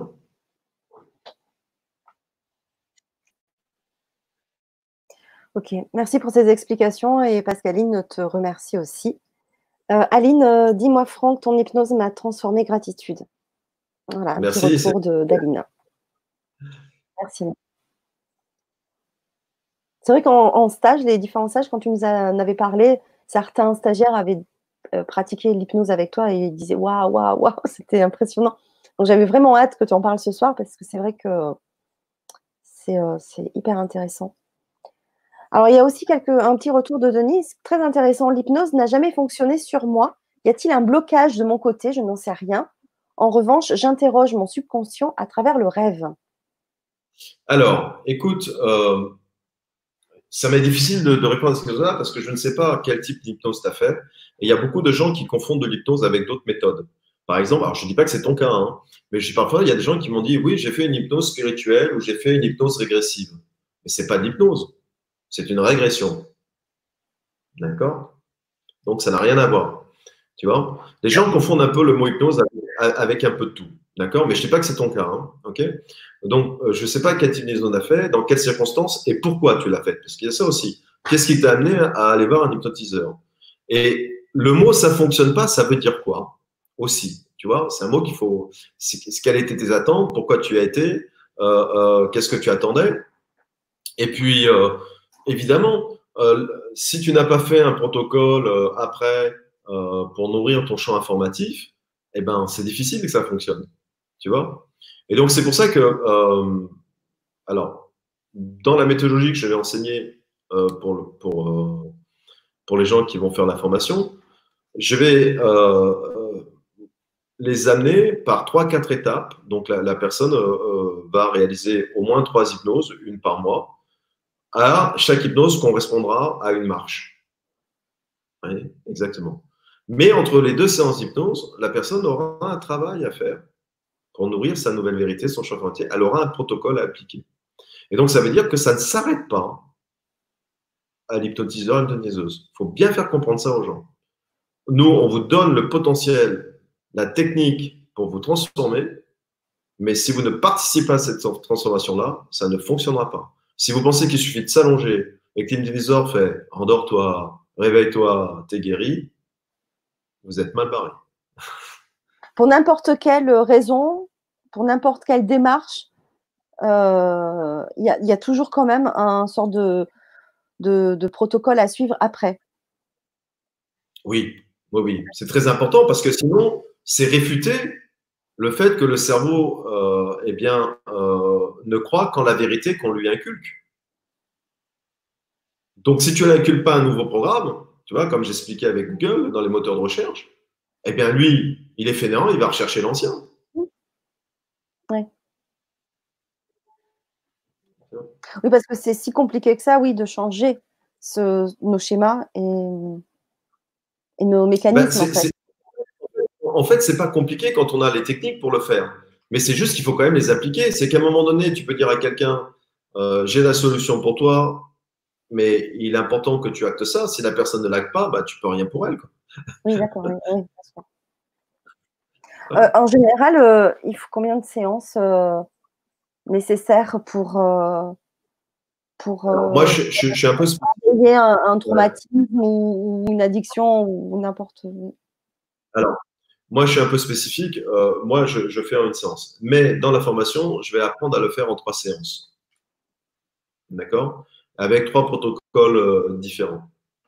Euh, pour permettre justement aux, personnes, bah, comme celle qui a témoigné, quand elle dit oui, moi, moi l'hypnose, euh, je sais plus ce qu'elle a marqué, ça marche pas ou voilà, bah oui, avec elle, ça marchera. Voilà. Parce que aussi, l'hypnose, ça marche pas, ça veut dire quoi? Il y a des gens qui vont dire ah, je suis pas rentré en état hypnotique.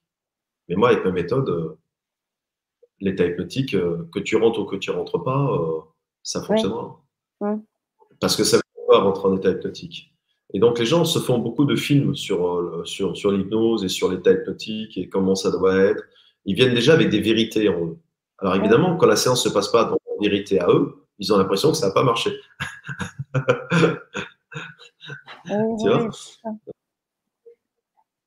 Est-ce qu'on est endormi ou c'est de l'état modifié de conscience ou pas du tout? Alors, euh, c'est un état de modifié conscience, évidemment, parce qu'il y a une base ericksonienne, hein, comme toute hypnose euh, traditionnelle. Hein. donc, euh, la base est traditionnelle, hein, évidemment. il y a une anamnèse, voilà, il y a une entrée en hypnose classique. C'est la façon de faire, c'est la méthodologie, c'est la façon de nourrir le champ informatif qui va être là complètement différente. Et donc, si vous voulez, en général, avec la méthodologie, quand vous endormez, vous vous réveillez vite. Parce que avec ma méthode, on vous rattrape vite. Il y a une, façon de faire qui est vraiment très typique et qui fait que les gens sont toujours entre les deux en permanence avec moi. Moi, j'ai souvent avec ma méthode, on ne lâche pas la personne. Et, dès, dès que son conscient, dès qu'elle part, dès que sa psyché qui est forte selon le pouvoir de résilience va revenir, pam, on la réembarque avec nous dans le processus automatiquement. Et ça, c'est une question de technique que j'apprends. Et il y a une chose aussi qui est spécifique à la formation, c'est que on oublie une chose qui a son importance. Le premier instrument de l'hypnotiseur, c'est la voix. D'accord? Mm-hmm. Et la voix, la voix, c'est une énergie. Et donc, ça veut dire que si vous voulez être hypnotiseur, hypnotiseuse, il me semble indispensable, et croyez-moi, je ne l'ai pas vu dans beaucoup de formations d'hypnose, eh ben, d'entraîner sa voix, d'apprendre à utiliser cet instrument, qui est l'instrument principal de l'hypnotiseur. Vous comprenez que si je fais une hypnose avec cette voix-là, il n'y aura pas de chance que la personne rentre en hypnose avec moi. D'accord? Donc ça veut dire quoi? Ça veut dire que nous, les êtres humains, eh bien, on a différents vibratos naturels. Fanny, tu n'as pas la même voix que moi. Euh, dans, dans, la formation d'hypnose, tout le monde aura une voix différente. Mais moi, dans ma formation, c'est peu importe la voix que vous avez. Je vais vous en faire tirer le meilleur. Pour que quand vous, vous mettiez la personne avec la hypnose, cette voix-là, elle a une âme, elle a une vie. C'est pas réciter un texte. C'est que je vais vous apprendre, j'ai mis au point une méthodologie de lier la gestuelle avec la voix qui fait que votre voix, eh bien, elle va avoir un impact sur la personne qui l'entend et c'est l'instrument principal pour amener quelqu'un. Vous voyez? Eh bien, ça aussi, c'est une méthodologie. Ça s'apprend. Mm. C'est pas juste dire, voilà le texte, apprenez-le par cœur et puis réciter ça 25 fois, vous allez, vous allez voir, ça va venir. Ouais, ouais, ça va venir, mais ça va venir comment? Ça va venir avec l'âme, l'énergie, la vibration, ou ça va venir, euh, je récite au mieux ce que je sais. Donc, il y a une partie aussi de la formation qui va être évidemment basée sur la chose la plus importante. C'est facile d'apprendre une technique. Mais mettre cette technique, cette technique-là au service du talent de savoir, ça, mhm. c'est autre chose.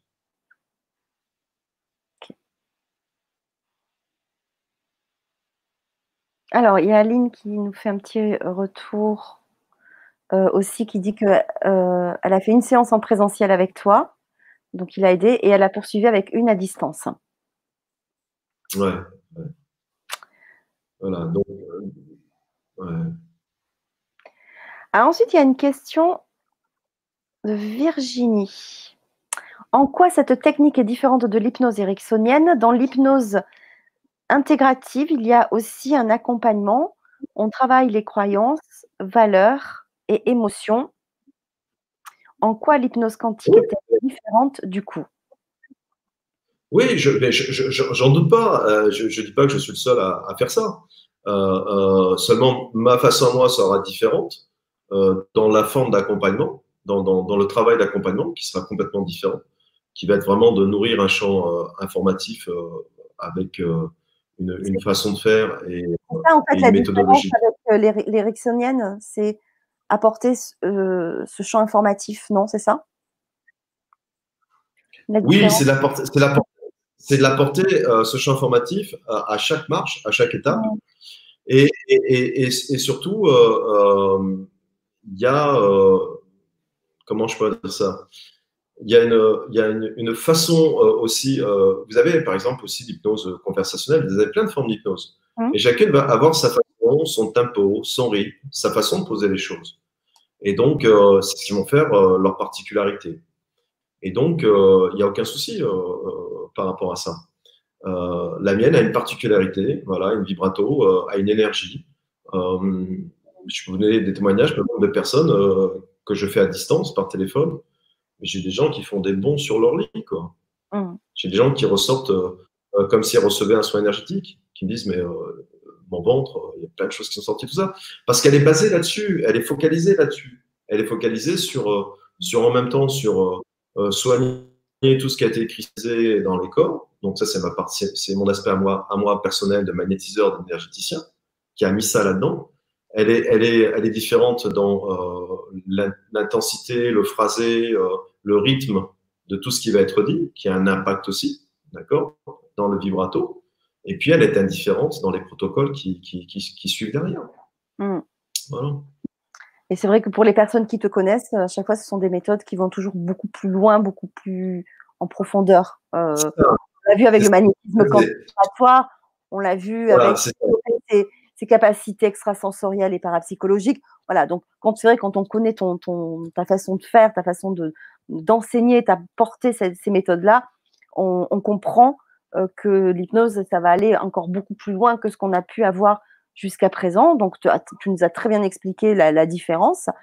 Et, euh, et c'est pour ça que ça va être vraiment euh, euh, enfin pour moi, ça va être vraiment intéressant parce que on, va aller vraiment. Alors moi, je l'ai pas encore expérimenté. J'attends dans quelques semaines, je vais pouvoir expérimenter une séance aussi parce que j'ai envie de, de, de, de, voir la différence. On m'avait fait une hypnose régressive il y a quelques années et ça n'a absolument rien à voir, hein, euh, puisque c'était euh, c'était pour oui pour soulager quelque chose, mais effectivement, il manque. Enfin pour moi, il me manquait quelque chose après. Parce que qu'est-ce que j'en fais moi après ça? Une fois qu'on a mis le doigt dessus, qu'on s'est libéré, entre guillemets, qu'est-ce qu'on en fait? De, toute façon, de toute façon euh, je pense que c'est comme tout.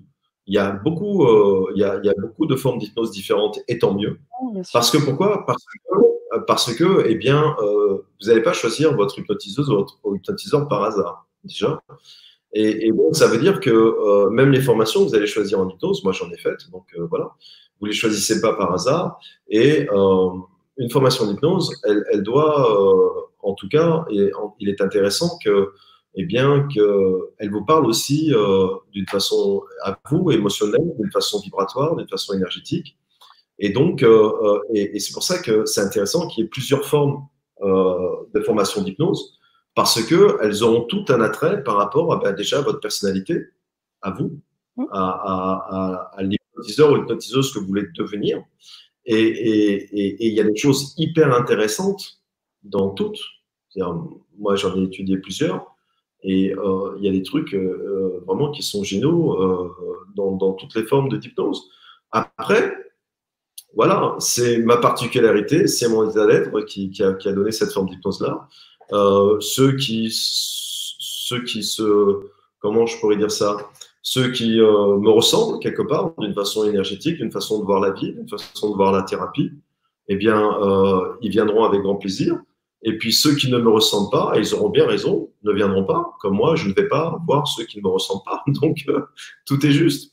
Si, ce que je veux vous faire comprendre, c'est que, euh, et c'est ce que j'essaie de faire passer tout au long de cette émission-là, euh, je veux juste dire que euh, je ne mets pas en compétition mmh. différentes formes d'hypnose. Il ne faut pas tomber là-dedans parce que c'est pas constructif et ça sert à rien. Ça sert à rien. D'accord? Et, et, puis, ce n'est pas, pas, ma façon de voir les choses. je, veux juste, je veux juste dire, voilà, moi je suis Franck Ronenbrook, je suis né avec cette énergie-là, cette façon de voir les choses, cette envie d'eux. Et eh bien, pour être calqué réellement à qui je suis, eh bien, des formations d'hypnose que j'ai faites, eh bien, j'ai dit, OK, qu'est-ce que je trouve bien là-dedans? Est-ce qu'on peut aller plus loin? Parce que c'est ma nature d'être. Et j'ai dit, OK, et je vais mettre en place ce processus-là euh, de cette façon-là, tout simplement. Merci pour ces précisions. Euh, Sandra demande si, vous si, tu travailles aussi les maladies à la racine. Alors, ben, euh, oui, enfin, je ne comprends pas trop la question, mais ça veut dire quoi travailler pour toi les maladies à la, à la racine? Pour que je puisse bien comprendre la question. C'est est-ce que je vais à la source originelle de, de la maladie, c'est ça? Euh, si je prends la question comme ça, bah oui, évidemment. Évidemment. Et c'est pour ça que, et c'est pour ça que, et là, je vais faire, je vais faire, euh, je vais dire l'apologie de l'hypnose en général et, des thérapeutes. Euh, ma, vérité subjective, c'est que pour, pour moi, pour, pour vraiment travailler dans l'holistique d'une personne, quand elle vient vous voir, il est en tout cas pour moi indispensable d'avoir une connaissance dans l'hypnose, quelle que soit l'hypnose que vous allez apprendre. Parce que, évidemment, ça nous permet de donner une plus-value euh, en tant que magnétiseur énergéticien. Euh, les gens qui me connaissent d'Instagram, vous savez que je mets rien en opposition, je mets tout en complémentarité. Donc, euh, les êtres que nous sommes et, bien, sont tellement complexes et multiples, c'est toujours intéressant d'avoir cette panoplie-là qui est, l'hypnose, quelle que soit la forme d'hypnose à laquelle vous serez attiré et que vous aurez envie de faire et de défendre. Hmm. Ok. Euh, une question de Michel par rapport à l'astrologie qui dessine nos problématiques. Est-il vraiment possible de modifier nos lignes du temps? Waouh Vous avez 4 heures. J'allais dire, tu as 4 heures. Alors là, tu sais, on pourrait en parler pendant des nuits. Mais euh, il y a une chose. Pour certains, le karma, on peut le changer à chaque seconde. On appelle ça le libre arbitre. D'accord? Pour d'autres, le karma est dessiné avec euh, des bornes importantes à passer. Et entre deux, il y a une liberté totale. Donc, il y a autant de théories que de vérités.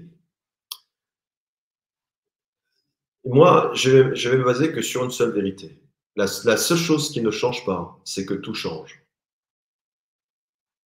C'est une loi de l'univers.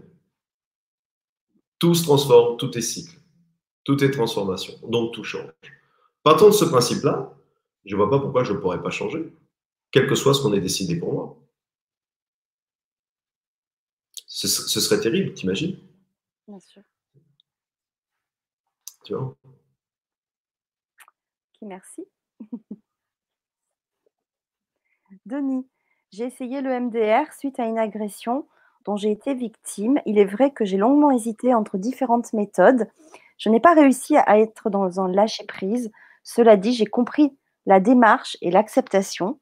Cela m'a permis de prendre conscience que l'on n'est pas une victime par hasard. Oui, et tu as bien fait, tu bien fait de faire de l'MDR. Et puis, et puis tu sais, je pense que euh, c'est pourquoi ne pas faire une deuxième séance, une troisième séance d'MDR, d'aller un peu plus loin dans le processus? Euh, je pense qu'il ne faut pas vouloir un acquis tout de suite, quoi. Tu vois, le, produit miracle, quoi. Selon le traumatisme, selon la personnalité que tu es, selon euh, ta sensibilité, selon ton champ informatif que tu as eu dans ton enfance, eh bien, parfois, il est nécessaire d'avoir plusieurs séances pour, pour, pour enlever un traumatisme émotionnel, une charge émotionnelle liée à un, vécu, un traumatisme que tu as vécu. Et donc, tu vois, voilà, pas trop de projection dans le résultat, et puis suivre un processus, et puis euh, tu n'as pas appris à marcher en une fois. Tu n'as pas appris à courir en une fois. Donc ça veut dire que ton cerveau, ton système informatif, il lui a fallu du temps pour, euh, pour résoudre le problème de la marche. Euh, écoutez, pendant qu'on parle là, vous faites des choses d'une façon consciente. Vous m'écoutez, vous regardez votre écran, donc tout ça c'est conscient. Mais vous savez le nombre de choses inconscientes que votre système, votre corps enregistre en ce moment. Vous ne pouvez pas imaginer votre nez en ce moment, le nombre d'odeurs différentes qu'il est en train d'emmagasiner comme enregistrement. Vous ne pouvez pas imaginer tout toute votre peau en ce moment, ce qu'elle enregistre sans que vous en ayez conscience. Ça veut dire quoi? Ça veut dire que vous avez un champ informatif à 99% dont vous n'avez pas conscience qui enregistre de l'information constamment, tout le temps, mm. tout le temps. Sauf que votre conscience n'a pas mis le prisme dessus. Et donc, ça veut dire que votre corps à l'intérieur, là, il y a plein d'informations qui circulent dont vous n'avez pas conscience. À l'extérieur de votre corps, il y a plein d'informations qui circulent que vous n'avez pas conscience. Vos, yeux sont en train de capter des choses autour de vous dont vous focalisez même pas votre attention dessus et pourtant ils enregistrent. enregistrent. C'est-à-dire qu'on a une base de données d'enregistrement Donc tu comprends que si toi, dans tes failles émotionnelles, tu as mis des années à enregistrer ça, c'est pas forcément une séance d'MDR que ça va se résoudre. Il en faut peut-être plusieurs pour déstructurer ce champ informatif, conscient et inconscient. Oui, bien sûr. Ok. Est-ce que tu voulais euh, donner des précisions, des explications sur la formation? Ben voilà, qu'elle va se passer, donc c'est neuf jours en tout, hein, hein d'accord, euh, en présentiel. C'est euh, trois jours sur trois mois. C'est une validation des acquis à chaque week-end, d'accord Parce que pourquoi? Parce que je fais tellement de formations que je comprends très bien comment ça fonctionne. Pas mal de gens qui se forment sont travail aussi, ont déjà leur boulot. Et donc, euh, je préfère valider euh, chaque week-end à chaque fois. Comme ça, ça, leur permet, ça vous permet de, de bien apprendre quelque chose mm-hmm. et à fond. Et, et, et, donc, il y a encore moins d'excuses hein, de dire euh, il y a trop de trucs à apprendre, j'ai pas le temps. D'accord? Donc, il vaut mieux apprendre bien petit à petit et valider au fur et à mesure. Donc, moi, c'est une validation qui fait au fur et à mesure. Je trouve ça, ce principe, beaucoup plus adaptable à la vie qu'ont les personnes qui viennent me voir parce qu'ils ont aussi plein de choses à, à euh, sur le feu. Donc voilà, c'est ma façon de voir. Et puis, euh, il y aura évidemment euh, beaucoup, beaucoup, hein, tu me connais, il y a énormément de pratiques hein, dans mes formations. C'est-à-dire que moi, je moi, je pars du principe que si on se déplace, en tout cas pour faire une formation, c'est pour pratiquer, c'est pas pour entendre parler quelqu'un pendant des heures. Donc, sinon, moi, je me déplace pas. Donc, voilà.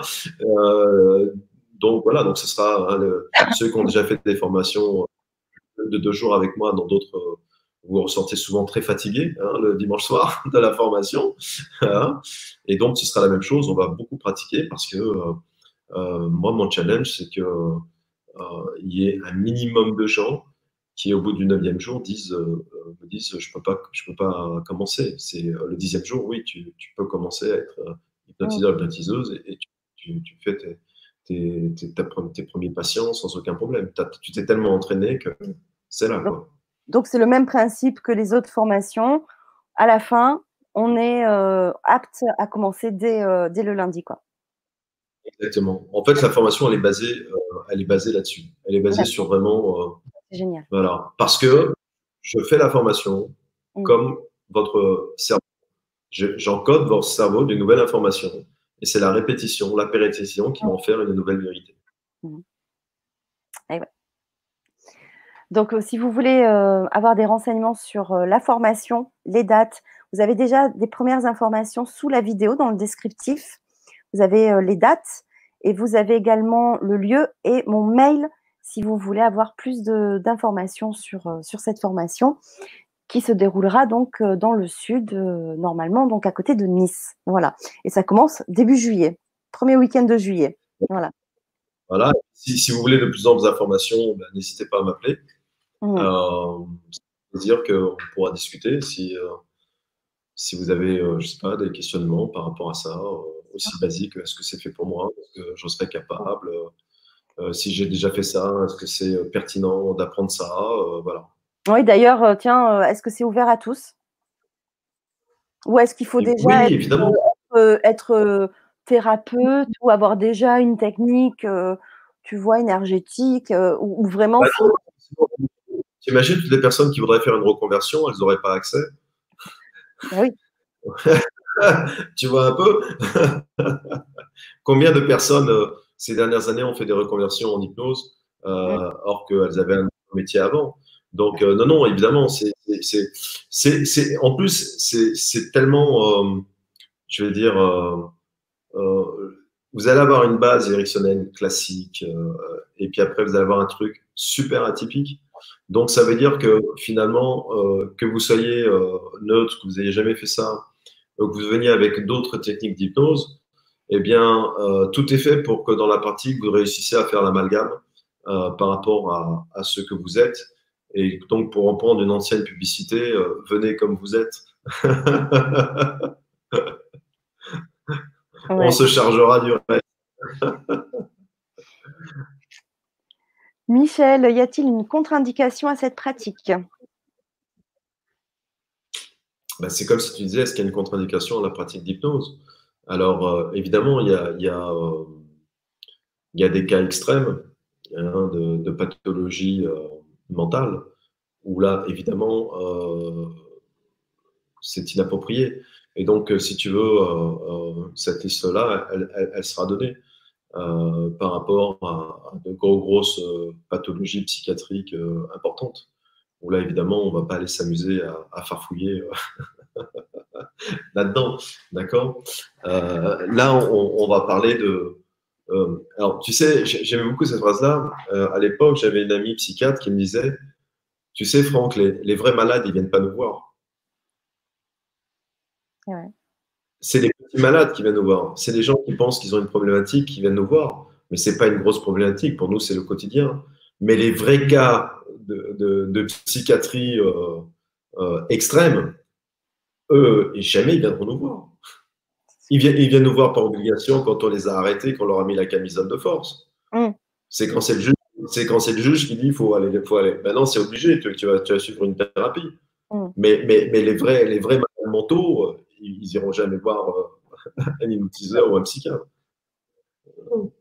Donc, toutes les personnes en général que vous allez croiser, c'est des personnes euh, qui ont leurs problématiques de vie euh, classiques, bienvenue dans l'humanité, avec des intensités plus ou moins grandes selon le traumatisme vécu.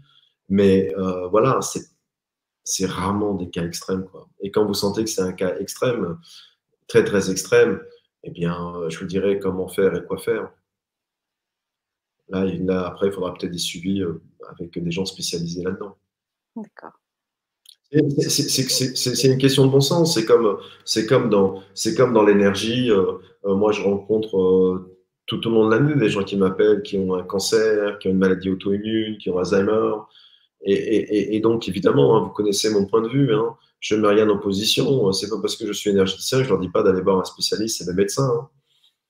Vous voyez, euh, à un moment donné, il faut savoir où ça commence et où ça s'arrête. Mm. Donc, selon les pathologies que vous allez rencontrer, évidemment, si quelqu'un vient me dit euh, Je suis en phase de cancer, tout ça, euh.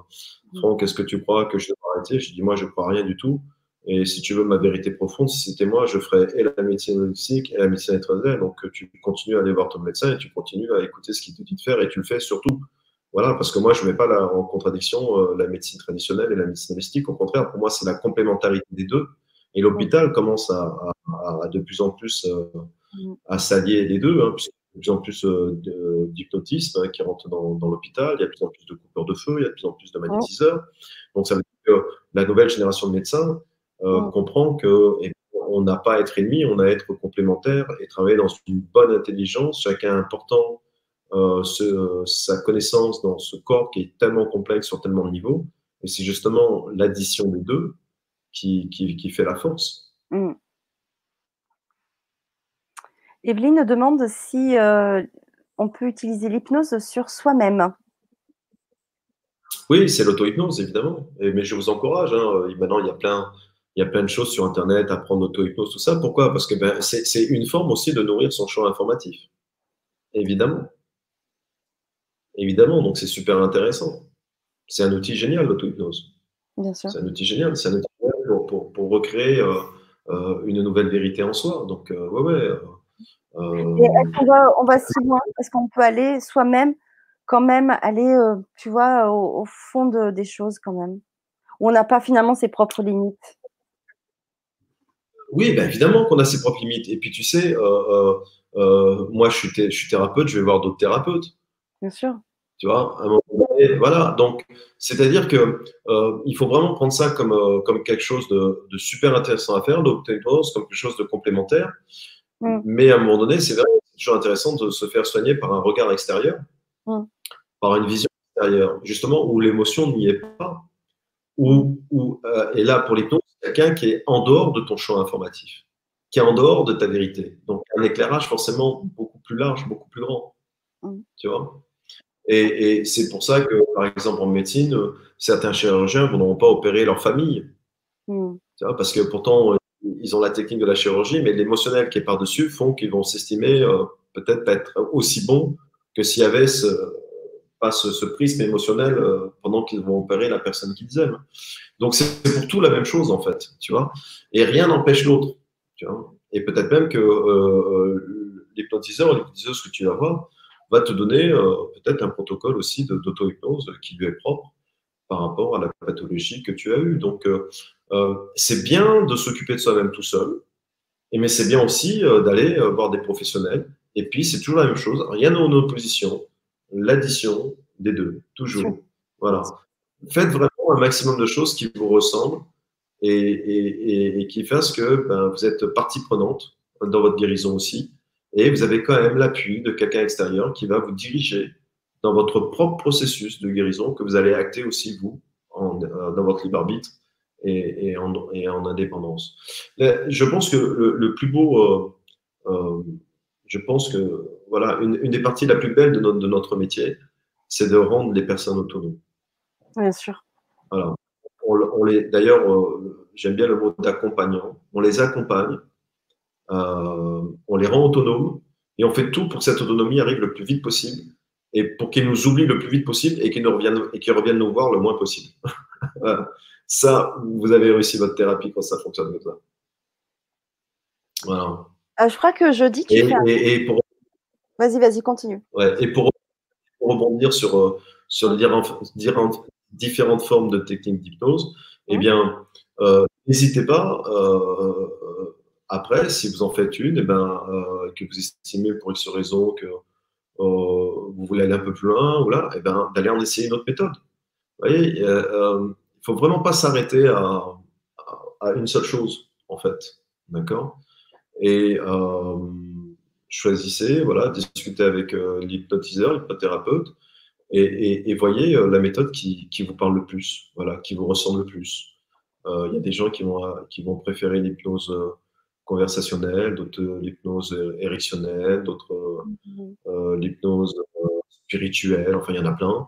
Mais ce qui compte, c'est vraiment, c'est comme il y a plein de magnétiseurs, il y a plein d'énergéticiens, eh bien, euh, choisissez euh, d'abord euh, le thérapeute qui, ou la thérapeute qui vous convient. C'est ça qui est important. Bien sûr. Alors, il y a Monique qui demande sommes tous, sommes nous tous, alors pas hypothèse, mais je pense, je pense hypnotisable, non? Enfin, oui, hypnotisable, je ne sais même pas si. Oui, ça doit se dire, non? Est-ce qu'on alors, il y a, plus ou moins, évidemment, c'est comme tout. Quoi. dans l'hypnose, il y, a, des personnes qu'on, va appeler des terrains favorables par ce qu'ils sont, par, euh, euh, voilà, par leur personnalité, par leur vécu. Par, et puis, il y en a qui le sont un peu plus difficilement parce que, ben voilà, il y a, un mental, il y a un écho, il y a différents facteurs, des points de résistance. Et puis, c'est aussi, tout, tout vient aussi dans quel objectif vous venez à cette démarche-là et pourquoi vous comprenez bien que s'il y a quelqu'un qui vient qui me dit euh, je viens te voir parce que, euh, je sais pas, mon père, ma mère me saoule, me dit de venir te voir, tu venir te voir, ou, ma femme, mon mari euh, n'arrête pas de me dire va le voir, va le voir, va le voir. Vous comprenez bien que c'est quelqu'un que je ne vais pas hypnotiser parce qu'il ne vient pas parce qu'il a envie. Mm. Il vient pour faire plaisir à quelqu'un. Donc ça veut dire que sa psyché, il n'est pas du tout déjà, il a, il a, même pas envie de se faire soigner. il est même, dire, qu'il vienne pour faire une hypnose ou pour un soin énergétique, il n'est pas dedans, la, personne, elle n'est pas dedans. D'accord? Donc il y a aussi euh, qui vous êtes dans votre démarche. À quel moment vous le faites et pourquoi vous le faites? Pour que c'est un sens, vous comprenez? Et donc si c'est toujours euh, parce que, euh, oh ben je vais essayer, on ne sait jamais, sur un malentendu ça peut marcher, ah, c'est, vous voyez, c'est, euh, voilà. je pense que déjà, euh, il, est intéressant de croire un peu en l'hypnose avant, de, avant d'aller voir un hypnotiseur, déjà, quand même, quelque part. Vous voyez? Et puis de, de, s'intéresser un peu au sujet, de comprendre un peu comment ça fonctionne. Voilà. Et puis avoir une réelle envie de, de s'en sortir aussi. Mais, mais c'est valable pour n'importe quelle thérapie, finalement. C'est, c'est, hein. mm, mm. Bien sûr. Bien sûr. Alors, je crois que jeudi, tu fais un atelier. sur euh, l'hypnose. Ouais. Je fais un atelier sur, euh, sur la, la blessure du rejet. D'accord. Voilà. Donc, je fais une hypnose spécifique sur la blessure du rejet. Et du coup, ça, les gens peuvent s'inscrire, peuvent. Comment ça se passe? Alors, maintenant, non, parce que c'est j'ai exposé les compteurs en tant que. Ah j'ai encore, encore, une dame qui m'a appelé. J'ai dit non, non, là, je suis désolé, franchement, ce ne serait pas raisonnable du tout. Par contre, euh, il y en aura d'autres, il y en aura d'autres le mois prochain. Donc, euh, c'est pour euh, les personnes et peut-être, tu vois, voir un petit peu, toucher du doigt. Alors, et donc, si, si, tu veux, le truc, c'est voilà, le mois prochain, ouais. Très bien. Donc, si vous voulez avoir les informations, c'est sur sa page, qu'elle soit Facebook ou YouTube. Euh, c'est l'âme en joie. Et voilà. Et Franck Angel Thérapie. Et Franck Angel Thérapie pour le site internet aussi. Ouais. Donc, ben, merci beaucoup. On a, on a, fait le tour des questions. Donc, vous savez que si vous êtes arrivé en cours de route euh, en cours d'émission. Dès la fin du direct, vous pouvez visionner le replay sur euh, Facebook et sur YouTube. Voilà. Donc, euh, parce qu'on a vu pas mal de choses pendant tout ce temps-là. Il y a eu beaucoup d'explications et d'exemples. En tout cas, aussi merci pour vos questions, votre interaction avec nous, puisque c'est ça qui enrichit aussi l'émission. Donc, un grand merci, Franck, pour ce partage. Donc, je ne sais pas si tu voulais rajouter quelque chose par rapport à la formation, par rapport à l'hypnose. Allez, allez vous faire hypnotiser.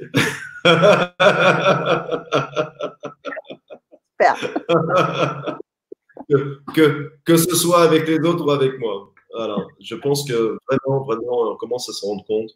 Euh, euh, l'hypnose est vraiment euh, quelque chose d'extraordinaire qui apporte beaucoup et qui vous permet vraiment d'avancer dans, dans, la quête de soi, de se retrouver à soi et là, je parle de toutes les formes d'hypnose. Hein. Je ne parle pas que de la mienne, je parle de l'hypnose en général.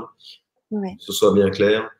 Et il me paraît indispensable, quand on veut faire des resets, eh bien, d'accéder à cette méthode-là et, de se faire accompagner par cette méthode-là. Et donc, à ce que je comprends, il y avait peut-être des hypnotiseurs et des hypnotiseuses consorts qui étaient derrière l'écran. Et donc, je vous incite fortement à aller voir euh, tous ceux qui pratiquent l'hypnose, les personnes qui vous parlent, et à le faire c'est que c'est une, une, méthodologie euh, dans l'approche euh, de, de, sa vérité à soi qui est assez intéressante. Et puis avec toi, on aime bien ton côté simple, pragmatique, efficace et bien sûr l'humour qui est très important aussi pendant les stages. Voilà. Ça aussi ce côté lourd de, de l'enseignement et c'est vrai que ça fait beaucoup de bien euh, de, partager ces moments avec toi et avec tout le monde. Voilà. Donc, si vous avez aimé cette vidéo, surtout bah, partagez-la pour en parler autour de vous. C'est important. Vous nous aidez à contribuer à faire euh, bah, parler de tout ça, à faire circuler l'information. Vous pouvez aussi euh, nous soutenir en bah, vous abonnant à nos chaînes YouTube, à nos pages Facebook. Voilà, c'est toujours un plaisir. Et puis surtout d'être au courant des vidéos, des ateliers que Franck fait, etc. Donc, donc voilà, euh, des petits retours de Virginie. Oui, c'est un merveilleux outil avec une dimension spirituelle de la, de la doit être magique. Hâte d'expérimenter autre chose. super. Merci Virginie, merci. Pascal, ah oui, ah on, on, apprend beaucoup, oui, c'est clair. voilà, des petits retours. Merci euh, Jenny euh, d'avoir été là aussi. De gros bisous aussi, Aline. Voilà, bah, il y a des retours sympas. Ben, merci beaucoup. Merci à toi, Franck. Euh, je vous dis à toutes et à tous à très, très bientôt. Et, euh, voilà, je vous embrasse fort. Salut. merci, à bientôt.